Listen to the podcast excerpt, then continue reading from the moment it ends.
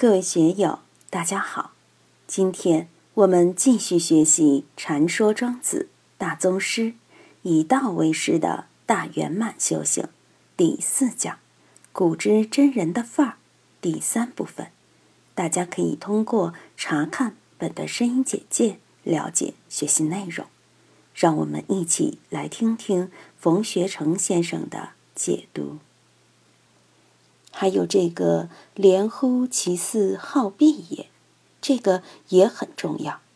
我们人与人打交道，一定要善于做到“连乎其似好闭也”。连乎就是说，这个人说话很木讷，不善言辞，说话结结巴巴。我们在社会上。看见有的人侃侃而谈，有的人妙语连珠，看起来都厉害，但是犯了忌讳。道家学说里面，大言不言，大辩不辩，是一个很重要的原则。我这几天有点累，本来不想说话，但是要上课，不得已还是得说点儿，不得已还是要讲。我平常还是懒得说话的。我们这里很多朋友很厉害，朱老师是著名的教育演讲能手，陈老师就更不得了，是在南老师太湖大学堂进修过的。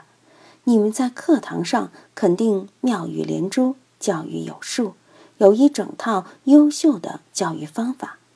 但杨师兄则一贯是连呼其四好闭也，不太说话。但是那么多年来带了那么多朋友共同学修，也不是能言善说而成的。正是应了前面那句“触乎尽我色也，与乎止我德也”。学了庄子，我们就要知道“连乎其似好闭也”是一个优势。我们要养成这种生活习惯。这个“闭”有的注解是“闲”，闲也对，闭也对，都对。我们从好的方面去理解就行了。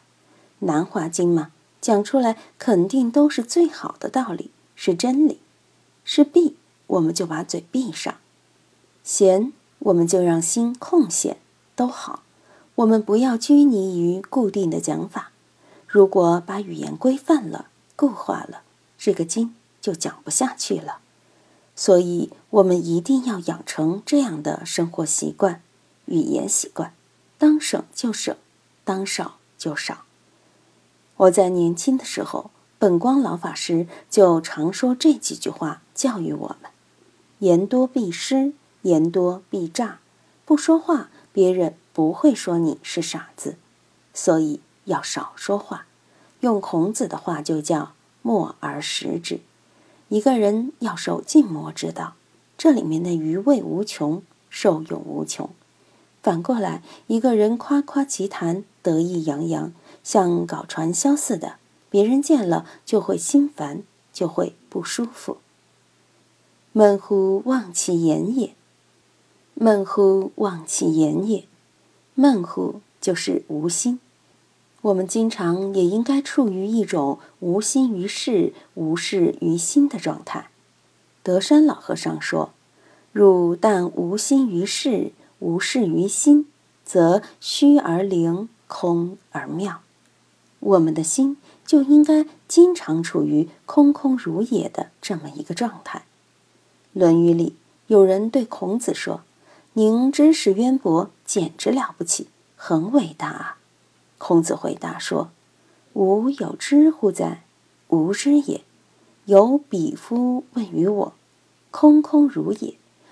我扣其两端而结焉。”虽然孔子这个话跟庄子不完全是一个意思，我们也可以借用一下。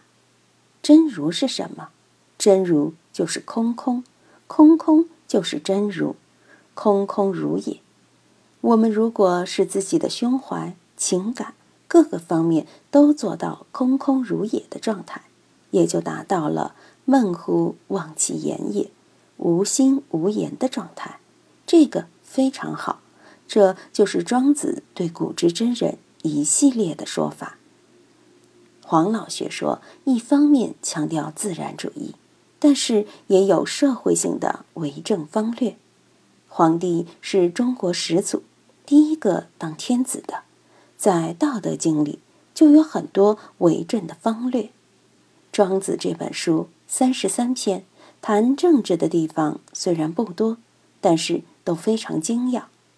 在《天道篇》里，在《人间世篇》里，包括我们现在学的这一段，也是在非常精要的、有系统的谈政治。尽管我说儒家主要是谈社会性，道家主要是谈自然性，佛家主要是谈精神性，但是每家也都在谈社会性、自然性、精神性。这一段就是在黄老的理论体系下谈社会性，但是庄子的社会性不像孔子那样讲三纲五常，讲人性忠恕、礼义廉耻。在黄老学说里，在庄子里，是把社会性放在大道的系统中，放在人生宇宙的大系统中来看待社会化的这种政治结构。寒山大师的文章里面有一篇很重要的文章，叫《学要》，字数不多。寒山大师认为，为学有三要：第一，不读《春秋》，不足以涉世。大家都知道，《春秋》是孔子所著的六经之一，这里泛指儒家学说。你要在社会上过日子，乃至在政治上有所作为，不读儒家的东西，就不可能有成果。第二，不读老庄，不足以忘世。如果不学老庄的话，你就不可能有山灵气，不可能超越人类社会这盘局。也不会有更高的境界与更高的作为。第三，不参禅不足以出世，因为佛教秉承于古代印度的沙门思想，是彻底出世的一套精神内容。这个学修层次一步比一步深。儒家是在社会里面生活，道家强调要超越社会性，佛家要彻底跟社会性划清界限。佛教的出世思想，在古印度乃至佛陀时代的原始佛教，乃至于部派佛教时都比较重。进入大乘佛教以后，讲究的是菩萨行。菩萨是庄严国土、利乐有情的，必须与社会打成一片。要普度众生，就必须回到社会，回到众生之中。佛教传入中国。基本上是以大乘佛教为主，小乘佛教只做点缀而已，最多在经典上进行了翻译。在小乘佛法上有修为的人，在南北朝时期还有一点，但都不是主流。隋唐以后就难以看见小乘佛教的踪迹了，完全都是大乘佛教，乃至于禅宗独盛。所以说，在中国。不论是道家的，或者是佛家的学说，都有入世的思想。用我们现在的话来说，就是要以出世的情怀干入世的事。儒家靠纯粹社会化的功能，修身齐家治国平天下，通过正心诚意、克己复礼这么一套自我修为、自我优化，使自己的道德得以美化，智慧。得以提升，更好的为自己的家庭乃至于社会国家服务。道家超越了社会性，把整个社会放在天人合一这么一个状态下来阐述他的社会理论。